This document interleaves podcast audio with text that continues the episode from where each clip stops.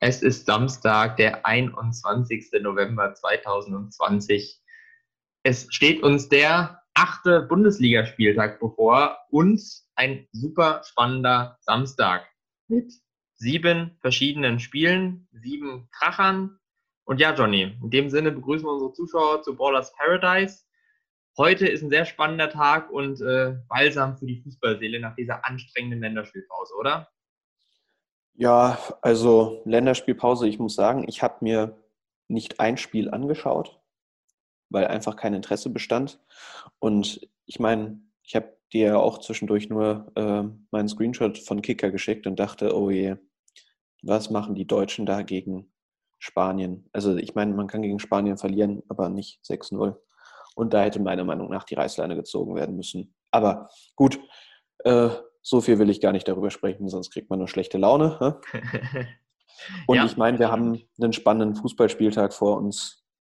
Eben. Ähm, also es ist ja heute durchaus äh, einiges geboten. Ja, wir haben ja drei verschiedene Anschlusszeiten, was ja auch mal wieder was Besonderes ist. Normalerweise zu Recht natürlich beschweren sich ja immer viele, wenn so ganz äh, komische Anschlusszeiten gewählt werden. Heute Abend auch 20.30 Uhr Berlin gegen Dortmund, da kommen wir dann gleich noch drauf zu sprechen. Aber wir haben natürlich auch die anderen Top-Teams hier. Da spielen Bayern, spielt Gladbach, spielt Leverkusen, spielt Wolfsburg, Leipzig. spielt Leipzig, spielt. Also alles, alles, was oben mitmischt, außer Union Berlin, ist heute schon am Start. Mhm. Und ja, ich würde sagen, wenn wir, wenn wir die Kickerliste einmal durchgehen, ist vielleicht das erste Spiel direkt Bayern-Bremen. Liegt wahrscheinlich daran, dass die Experten da relativ klar halten, wer das gewinnen wird, oder Johnny? Ja, Zumal bei Bremen Füllkrug fehlt, wenn ich das richtig äh, auf dem Kasten habe. Ähm, und ich würde behaupten, das ist schon mit der beste Stürmer, den sie aufstellen könnten. Ja, und die Bayern haben bis auf ähm, den Ausfall von Davis und Kimmich, ähm, glaube ich, die A11 zu bieten. Und ich meine, Hernandez, Hernandez ähm, spielt auch super mittlerweile links, kommt immer besser rein. Und von daher ist eigentlich nur eine Frage äh, der Höhe, glaube ich, ähm, wie Bremen heute da aus der Allianz Arena geht. ja, es wird auf jeden Fall spannend zu sehen sein, ähm, wie Bayern Kimmich ersetzen will. Da gibt es ja einige, die die Position jetzt zumindest interimsweise ausfüllen könnten. Javi Martin ist sicherlich der bekannteste und auch am eingespielteste äh, Mittelfeldakteur da bei den Bayern ist aber natürlich ein sehr spezieller Schlag von Spieler, der eher defensiv denkt. Glaubst du, da haben vielleicht zwei von den Neuzugängen, also ähm, beispielsweise Mark Rocker, die Chance? Habe ich auch gerade drüber nachgedacht. Ich halte es nicht für ausgeschlossen. Ich meine, vor allen Dingen gegen Bremen, ähm, ja, ist vielleicht ein ganz guter Start. Ähm, aber im Endeffekt haben die Bayern, glaube ich, die Qual der Wahl. Ähm, ob sie jetzt offensiver spielen im 4-1-4-1 dann spielt man halt ähm, mit Goretzke auf der 6 und nimmt vorne noch Sané oder Douglas Costa oder Coman mit rein. Also ist ja immer die Frage, wen sie offensiv aufstellen. Ich meine, die haben so viele Möglichkeiten. Ähm, wie gesagt, ich glaube, ähm, dass das nur eine Frage der Höhe wird heute. Ja, und ich glaube auch da, ähm, ja, sieht es nicht gut aus für die Bremer, denn äh, die Mentalität scheint bei den Bayern auch zu stimmen. Hansi Flick hat ja gestern in der Pressekonferenz schon mal erwähnt, dass er selber positiv überrascht ist davon, wie gut seine Mannschaft drauf ist aktuell. Also von daher, ja, dürfte das vermutlich äh, vielleicht sogar eine relativ deutliche Geschichte werden. Ja, ja. nächste Partie. Gladbach-Augsburg. Mir ist vorhin schon aufgefallen, interessant, die Augsburger werden zumindest, was die einschlägigen äh, Wettquoten angeht, denen wird wirklich keine Chance eingeräumt. Woran liegt das? Du, muss ich dir ganz ehrlich sagen, kann ich nicht nachvollziehen, zumal ähm, Hofmann ja sich bei dem Länderspiel verletzt hat. Ähm, Plea hat ähm, Covid-19 und ja, mal gucken, wie sie die zwei doch Stammkräfte ähm, ersetzen können. Ob Embolo von Anfang an spielt oder ähm, Thuram ähm, im Sturm als alleinige Spitze oder Stintel und Thuram und ob Hannes Wolf ähm, Hannes Wolf? Nee. Heißt der Hannes Wolf? Ich bin gerade im Überlegen. So heißt doch der Trainer. ich glaube aber schon. Ich glaube auch, dass der Doch, er heißt auch Hannes Wolf. Gut, dann habe ich mich nicht vertan. Ob er von Anfang an startet, ähm, ich kann mir auch gut vorstellen, dass das überraschend unentschieden ausgehen wird. Ich meine, Gladbach steht in der Tabelle zwar oben ähm, nach anfänglichen Schwierigkeiten, aber ähm, so richtig angekommen sind sie in der Bundesliga ja noch nicht. Ja, ja, das stimmt. Ich meine, sie haben jetzt den Vorteil, diesen Vorteil haben alle Mannschaften, dass sie auf der einen Seite eben keine englische Woche hatten. Das heißt, das Team ist nicht in der Breite ähm, so angestrengt, aber natürlich die Länderspielreisen haben natürlich bei, bei den guten Clubs mit vielen Abstellungen sicherlich für ein bisschen Wirbel gesorgt. Für mich wäre das so ein typisches Unentschieden, weil ich habe es ja. ja vor ein paar Folgen schon mal gesagt, ich halte eigentlich relativ viel von Augsburg, von dem Kader, den wir diese Saison haben. Es ist eine gute Mannschaft, die nicht zu unterschätzen ist und ich meine, den Heimvorteil gibt es ja in der aktuellen Zeit auch nicht wirklich. Von daher ähm, macht es, glaube ich, auch keinen Unterschied, dass Gladbach zu Hause spielt und nicht auswärts in Augsburg. Ähm, das könnte tatsächlich ein sehr spannendes Spiel werden, glaube ich. Ja, denke ich auch. Wenn wir dann weiterschauen. Hoffenheim gegen Stuttgart. Das ist für mich ja ein Spiel. Ich lese mal ganz kurz die Wettquoten vor bei Tipico. Äh, die sagen tatsächlich, Hoffenheim hat eine höhere Siegchance, 2,3. Die Stuttgarter liegen aber auch nur bei 2,75 heißt, äh, laut denen ist es ausgeglichen. Ich würde tatsächlich sagen, Stuttgart liegt bei mir leicht vorne.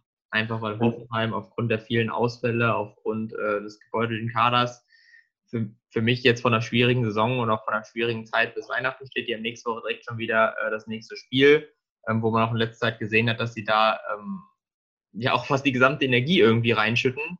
Ähm, das das wäre so ein typisches Spiel für mich, wo Stuttgart vielleicht äh, wieder dreifach punktet sogar. Gehe ich auch von aus. Beide Teams haben viele Ausfälle. Gut, bei Hoffenheim sind allein fünf aufgrund von Covid-19 ähm, nicht mit dabei heute. Ähm, weshalb ich ähm, auch die Wettquoten nicht ganz nachvollziehen kann. Aber ich meine, ähm, da wird spekuliert. Ähm, aber Hoffenheim wird ein Team aufstellen, was ähm, nicht eingespielt sein wird. Ja, und, und das finde, spielt den Stuttgartern deutlich in die Karten. Ich meine, bei Stuttgart fallen, glaube ich, nur zwei potenzielle Stammkräfte aus. Das ist der Al-Gadoui, wird das so ausgesprochen, und ähm, der ausgeliehene Innenverteidiger ähm, von Arsenal. Aber gut, der ist ja schon länger nicht dabei. Ähm, und ansonsten wird dann ein eingespieltes Team zusammen auf dem Platz stehen. Und ich glaube, dass die Stuttgarter dieses Derby äh, für sich entscheiden werden. Das kann gut sein. Bei Hoffenheim man hat das in den letzten Wochen so ein bisschen gesehen, auch im Spiel gegen Wolfsburg, dass ähm, wenn Kramaric vorne nicht spielt, dann, dann sieht es halt automatisch dünn aus. Ja, und der hatte jetzt auch eine wirklich lange, lange Ausfallzeit gehabt. Der äh, ja, naja, ähm, Belfodil, die, die sind alle irgendwie nicht, dass die da den 1 zu 1 ersetzen könnten. Ähm, und sonst ist ja auch oft, sage ich mal, so ein klassischer Weg, wie Hoffenheim zu Toren kommt, über die Flügel. Ähm, und da haben sie aber, aber leider auch nicht so die starken Backups, sodass sobald in Hoffenheim nicht die perfekt erstbesetzte Elf spielt, finde ich, ähm, wird es für die halt schwer. Ja, weil das System halt voll auf diesen Powerfußball ausgelegt ist, dass die gerne vorne knipsen, hinten aber auch mal anfällig sind. Und die Stuttgarter, die sind so spielfreudig da vorne, dass genau das die eben ausnutzen können, dass Hoffenheim den quasi so ein bisschen ins offene Messer rennt. Das wäre so meine These. Ja, zumal bei Hoffenheim wirklich Hübner, Kreuzbandriss, ich glaube Vogt, Covid-19. Ähm, nee, oder? Ich bin gerade gar nicht sicher. Auf jeden Fall fehlen da hinten ein paar Spieler. Ähm, ja. Und das wird, glaube ich, sehr schwierig, ähm, weil in der Abwehr nicht diese Bandbreite ist. Anders als bei Wolfsburg. Ja, ja das stimmt. Also da wurde ja im Vorfeld schon berichtet, ganz interessant, dass Wolfsburg ja aktuell das absolut zweikampfstärkste Team der Liga ist, was viele verschiedene Werte angeht. Äh, die Laufintensität stimmt, die Zweikampfwerte stimmt. Also das ist ein unangenehm zu bespielender Gegner. Eigentlich müsste man da ja sagen, gegen Schalke müssen das drei Punkte sein. Und für die zweitbeste Abwehr der Liga müsste es eigentlich auch 1 0 Sieg sein. Also das wäre so ein Spiel nach Bayern gegen Bremen, wo ich ja sagen würde, rein von den Fakten her, die da auf dem Tisch sind, müsste Wolfsburg da eigentlich sehr gut durchkommen. 2-0, 3-0 vielleicht. Das sagen aber ja, Ich kann mir auch vorstellen, 2-0 halte ich nicht für ausgeschlossen. Ich denke, Baku wird von Anfang an spielen ähm, und Ponkracic ist ja leider noch nicht dabei. Ähm, aber ansonsten glaube ich, dass die Wolfsburger viel zu gefestigt sind. Ich meine, klar, Schalke hat jetzt äh, gestern auf der Pressekonferenz, glaube ich, mitgeteilt, dass Renault die Nummer eins ist. Ähm, und ähm, dass Suat Serda vielleicht wieder dabei sein könnte, ähm, was jetzt nicht unbedingt schlecht für das Spiel von Schalke wäre, aber ähm, ich kann ja ganz ehrlich nicht sagen, ähm, wie die Schalke aus dieser Negativserie da rauskommen wollen, weil ähm, ja, ich sehe da kein Potenzial gegen Wolfsburg, äh, das Ding heute rumzureißen. Ähm, ja. Was vielleicht gut war, dass nicht so viele auf Länderspielreise waren von Schalke. Ähm, und ja, Raum das Team ein bisschen zusammenraffen konnte. Aber ich glaube nicht, dass das heute was wird. Zumal Weghorst äh, da hinten Kabak, Sané und Nastasic, glaube ich, ähm, fest im Griff haben wird. Ja, und ich als Fan, ich würde mich auch einfach freuen, wenn in diesem Spiel Wolfsburg auch einfach zeigt, ähm, dass sie eben jetzt da oben zur Spitzentruppe gehören wollen. Weil normalerweise ist es immer so, dass genau solche Spiele, genau da ist der VfL prädestiniert, mal so ein richtig beschissenes Spiel abzuliefern und dann am Ende irgendwie 2-2-1 zu verlieren oder so. Aber ich hoffe, dass vor allem in dieser Saison das Glas in die Truppe so einstellt, dass sie da heute nichts anbrennen lassen. Das ist absolut meine Erwartung. Du, es könnte auch sein, dass das anfänglich erstmal so ein Kackspiel wird wie Berlin gegen Wolfsburg. Also ich ja. meine, ähm, sich erstmal die Bälle hin und her zu schieben ähm, und irgendwie nicht voranzukommen, halte ich auch nicht für ausgeschlossen, aber ich glaube trotzdem, dass die Wolfsburger über 90 Minuten ja. äh, das Ding wuppen werden. Es ist so ein Stück weit ein Charaktertest. Also die Mannschaft, wenn die zeigt heute, dass die gewinnen will, ich glaube, dann wird sie es auch gewinnen. Ich sage mal, Wolfsburg hat das für mich in der Hand. Wenn sie ein bisschen ähm, schluffig, Larifari spielen, das nicht ernst nehmen, dann könnten sie sich selber gefährlich werden, sage ich mal. Ansonsten müssten sie das eigentlich rocken. Äh, genauso klar sind die Sachen ja eigentlich verteilt auch bei der nächsten Partie, Leverkusen gegen Bielefeld da weiß ich gar nicht, ja, ist da die Chance natürlich für ein kleines Wunder da? Bielefeld sind ja irgendwie sympathisch, man will sie nie ganz abschreiben, aber für die sehe ich heute auch nicht wirklich Land. Ich meine, das einzige Gute ist, dass, also für, für die Bielefelder, äh, dass ein paar Spieler ausfallen bei Leverkusen. Ähm, aber trotzdem, äh, du, das Team von Leverkusen ist viel zu stark momentan. Ja. Ähm, die haben einen Routinier wie Baumgartlinger auf der 6, die Benders in der Abwehr, ähm, einen jungen Wirtz, der, glaube ich, den Harvards dann doch ganz gut ersetzen kann. Ähm, und die zwei schnellen Flügelspieler mit Bailey und Diaby. Ähm, ich glaube trotzdem, dass das ja. äh, auch eher wie bei Bremen gegen die Münchner ist, dass das eine Frage der Höhe wird.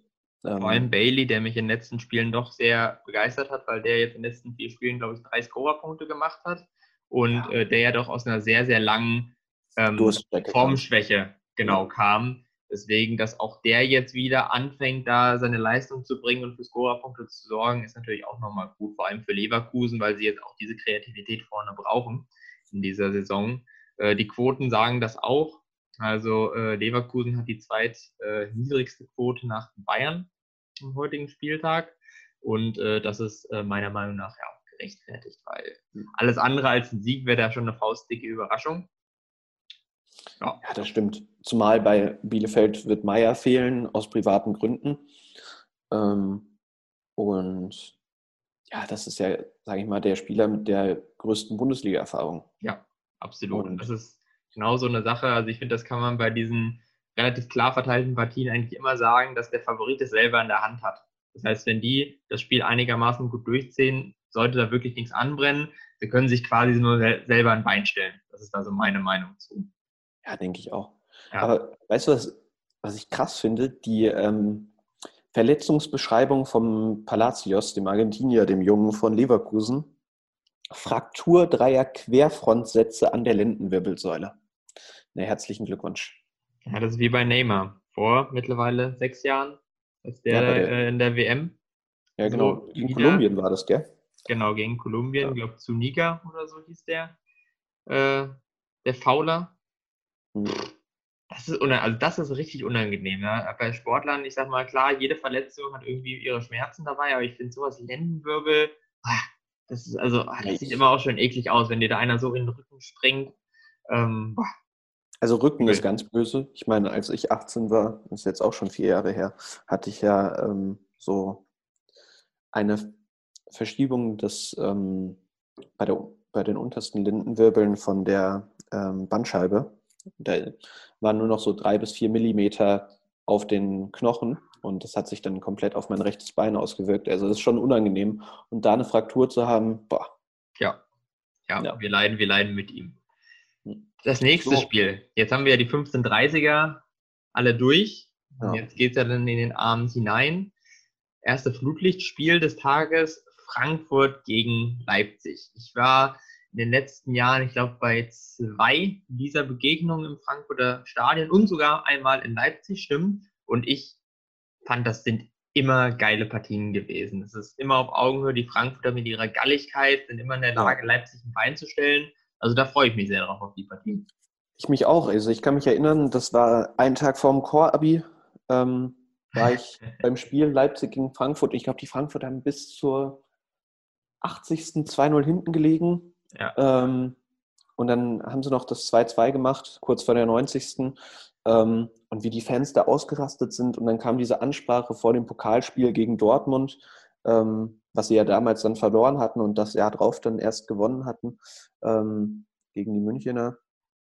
Das, äh, das macht immer Spaß, aber da fehlen halt leider die Fans, weil die machen dieses, ja, dieses oh, giftige Spiel erst komplett, weil klar, Absolut. viele Fankulturen in Deutschland sind anti-Leipzig, aber die Frankfurter die sind da ja richtig ja. eklig. Da bietet sich auch nochmal eine Anekdote an. Ich glaube, das war das letzte Spiel, wo ich dann in Frankfurt war bei der Begegnung. Ähm, das war das eines der ersten Montagsspiele, die angepfiffen worden sind. Ah, ich glaube, das war vor zwei Jahren. Genau, mit den Tennisbällen, ja. wo die Frankfurter Fans richtig Radau gemacht haben. Und das war so eine packte Atmosphäre, dass man richtig gemerkt hat, dass diese junge Leipziger Mannschaft das so verunsichert hat, dass die Fans, glaube ich, da wirklich ihren Beitrag geleistet haben, dass Frankfurt das Spiel am Ende relativ überzeugend mit 2 zu 1 gewonnen hat. Denn klar, ja, Leipzig ist finde ich so. Der Ilsanker doch äh, so drüber echauffiert ähm, und der steht jetzt äh, auf der 6 auf der anderen Seite. Ja, ja, das stimmt. Wird er vermutlich auch zum Einsatz kommen, glaube ich, heute? Ja, denke ich auch. Kann man ja mit rechnen eigentlich. Äh, ja, von daher, also ist natürlich, wie gesagt, unter, unter Laborbedingungen heute das Spiel, deswegen schon leicht ausschlaggebend Richtung Leipzig, das muss man einfach so versagen. Aber ähm, die Frankfurter haben natürlich so eine Eigenart, dass sie, dass sie Leipzig immer gefährlich werden konnten in letzter Zeit und, und das weiß Leipzig auch. Ja. Das ist schon so ein Stück weit ein Angstgegner für die. Das stimmt. Ich halte es auch für, für ausgeglichen, ja, mit der Tendenz Sieg Leipzig, aber bei den Leipzigern fehlen Halstenberg immer noch Huang, Mukiele, Leimer.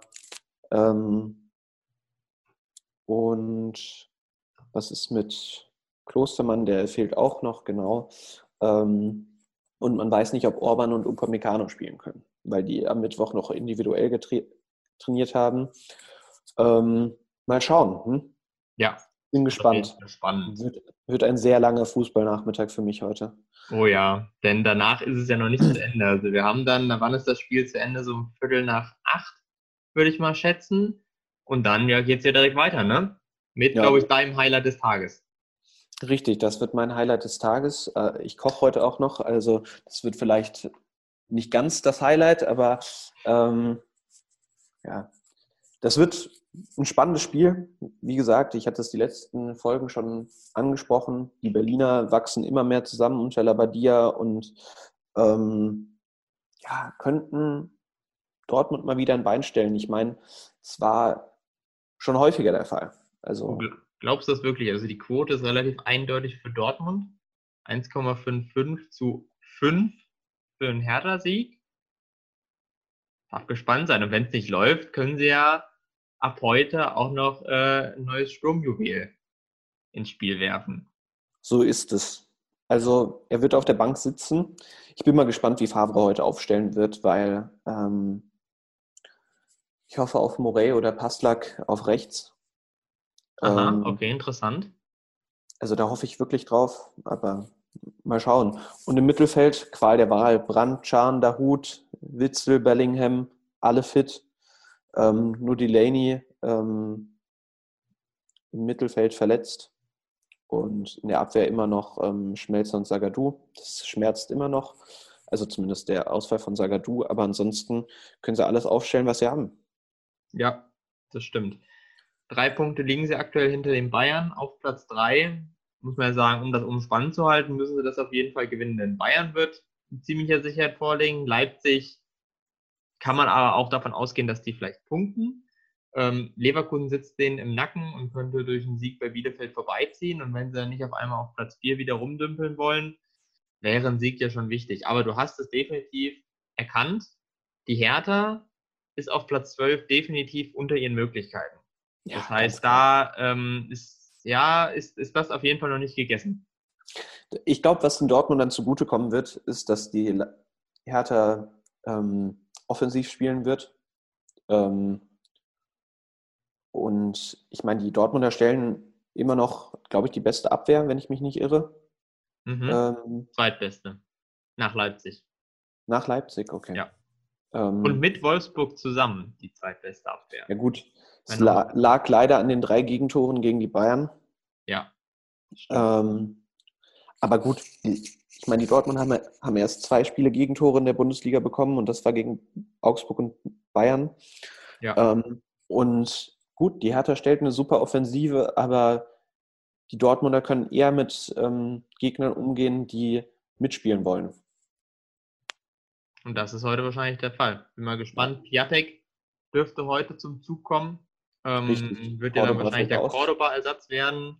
Ja. Das ist natürlich schon weiter eine Durchschlagskraft vorne. Gendusi, der äh, jetzt sicher vermutlich auch mittlerweile in die Startelf gespielt hat, ähm, immer mehr rückt diese Mannschaft quasi an das ran, was, glaube ich, Labadia auch so sich äh, vorgestellt hat, wie diese Mannschaft spielen soll, was für eine erste Elf auf den Platz schicken will. Ja, und Toussaint kehrt auch zurück. Und. Also zumindest äh, nach seiner Kniereizung wird er im Kader stehen, denke ich mal. Ähm, ja, und wir hatten es letztes Mal schon angesprochen, Boyata hat den Laden da hinten als Kapitän ziemlich im Griff. Mal gucken, wie er mit Haaland umgehen kann und möglicherweise Mukoko. Mukoko, das, also das wäre echt, wirklich krass, wirklich geil, wenn, wenn man das heute noch äh, miterleben könnte. Auf jeden Fall. Also ich gehe ich gehe stark davon aus, sie hätten ihn nicht in Kader berufen, ähm, wäre er nicht bereit. Und mhm. er bietet in der Offensive, glaube ich, eine gute Alternative, weil Renier bisher noch nicht so viel zeigen konnte. Ja. Und mal gucken, wie es offensiv auch bei Dortmund aussehen wird. Wird Brand spielen, wird Torgan Hazard spielen oder setzt er auf die ähnliche Elf, zumindest vorne, wie gegen die Münchner? ähm, mit Sancho, Reus und Reina. Das hat mir leider nicht so gut gefallen, weil Sancho und ja, eigentlich alle drei ähm, unterperformt haben. Aber mhm. naja, haken wir diesen Samstag ab und kommen zum, ja, doch stark abfallenden Sonntag. Ja. Stark abfallend vom Unterhaltungsniveau. Das ist nichts gegen die Freiburger, Mainzer, Kölner oder Union-Fans. Ich glaube, Union hatte noch die größte Chance für Spektakel zu sorgen. Ja. Aber das sind natürlich zwei Partien, ja, was soll man dazu sagen, Johnny? Naja, Freiburg gegen Mainz. Ähm, die Mainzer, ich weiß nicht, ähm, wird ein ganz schwieriges Spiel, weil beide richtig ekligen Fußball momentan spielen, also nicht schön anzusehen. Ähm, und ja, im Endeffekt glaube ich trotzdem, dass Freiburg sich durchsetzen wird. Ähm, oder es einen Unentschieden geben könnte. Aber ähm, ja, was soll man groß zu dem Spiel sagen? Ähm, ja, es wäre wär eigentlich ja so ein Spiel, oder beide Spiele. Hm? Weckt oh. jetzt nicht ganz mein Interesse. ja, Mainz und Köln haben jetzt eigentlich beide die Gelegenheit, mal zu punkten. Ich will jetzt noch nicht von einem Sieg sprechen, ne? aber das sind beides Gegner, Freiburg und Union, wo die beiden Vereine ja mal sowas von hoffen müssen, dass da dieses Wochenende mal was rumkommt, ne? Also ja. wenn, wenn die wenn die es nicht schaffen, gegen solche Gegner zu ähm, gewinnen oder Punkte zu holen, Freiburg 14. mit sechs Punkten nach sieben Spielen. Gut, Union natürlich äh, sehr gut jetzt in Form, aber die hat natürlich auch dankbare Gegner teilweise. Ich meine, das letzte Mal das 5 gegen Bielefeld, das war halt Bielefeld. Von daher, ich meine, das ist jetzt nicht Bayern, das ist nicht Leipzig, das ist nicht Dortmund. Ja, ich glaube, da. Die, die Berliner haben gespielt gegen Augsburg, da haben sie verloren. Gegen Gladbach unentschieden. Mainz Sieg. Schalke unentschieden, Freiburg unentschieden, Hoffenheim und Bielefeld Sieg. Also das sind alles gleichwertige Gegner, sage ich mal, gewesen, ähm, bis auf vielleicht die Gladbacher. Ähm, und da haben sie sich zum Großteil durchgesetzt. Also gehe ich davon aus, dass Union auch heute wieder sich durchsetzen wird, trotz Rückkehr von Anderson und ähm, ja, die stellen trotzdem ein deutlich routinierteres Team und ähm, ich glaube, dass die Unioner äh, gewinnen werden ähm, und Freiburg ebenso. Ja, ich, ich, gehe jetzt tatsächlich mal auf, auf die Kontraposition dazu. Auch so ein bisschen aus dem Grund, weil ich möchte, dass das da unten spannend bleibt. Wenn nämlich Mainz gewinnt und Köln gewinnt, gut, Köln muss gar nicht mal gewinnen, die sind ja schon bei drei Punkten, Platz 16 relativ mittendrin, aber vor allem Mainz könnte dann mit vier Punkten das da unten wieder ein bisschen zusammenschieben. Und ich glaube, das ist, davon profitieren dann auch später wir als neutrale Zuschauer, wenn es da einigermaßen lange spannend bleibt und nicht, keine Ahnung, Mainz und Schalke schon ab Spieltag 10 komplett abgeschlagen unten liegen und äh, es dann nur noch irgendwie zwischen Köln und Bielefeld um den Relegationsplatz geht. Da habe ich schon so ein bisschen, äh, ja, wie soll ich sagen, ich fände das schon ganz geil eigentlich, wenn, wenn da vielleicht mal zwei unüberraschende Siege bei rausspringen würden und dann zack, ist da unten wieder alles ein bisschen enger beisammen. Ja, also ein Sieg von Mainz wäre sicherlich interessant für das ganze Geschehen. Wenn alle anderen Spiele so ausgehen, wie wir es ähm, einschätzen, dann ähm, ist das da unten dann ja wieder alles fest beisammen. Ähm, ja, das war eigentlich unser, unsere Vorschau für den Bundesligaspieltag. Ganz interessant ist, glaube ich, ähm, ein mögliches ähm, Debüt von Mukoko. Und Definitiv. lass uns kurz festhalten, Golden Boy wurde Haaland. Erling Haaland. Dicht verdient von oder verdient? Ah, ich muss sagen, es, es, hätte auf jeden Fall jemand aus der Bundesliga werden müssen, ob Davis, Sancho oder Haaland. Aber Haaland hat, hat als Stürmer natürlich, glaube ich, die besten Voraussetzungen gehabt und seine Quote in der Champions League spricht für sich. Also ja. Muss man nicht ja. sagen. Ja. Nichtsdestotrotz hätte ich Alfonso Davis genauso gegönnt, der in seiner Debütsaison ähm, als also Debüt-Stammplatz-Saison, sage ich mal, ähm, die Champions League gewonnen hat, das Triple geholt hat mit den Bayern und da hinten einen super Job gemacht hat. Also ich glaube, das hätte ihm keiner zugetraut, doch den besten Linksverteidiger in die Innenverteidigung zu drücken, David Alaba, ähm, und sich da selbst durchzusetzen. Verletzung ist natürlich ärgerlich. Sancho hatte man jetzt nicht ganz so auf dem Kasten ähm, durch seine Formschwäche, aber auch der hat letztes Jahr super performt. Ähm, und es geht ja um die letzte Saison, wenn ich mich ja, genau. erinnere. Ne? Genau, ja. aber dadurch hatte man ihn nicht mehr ganz so ähm, auf dem Schirm jetzt für diesen Award.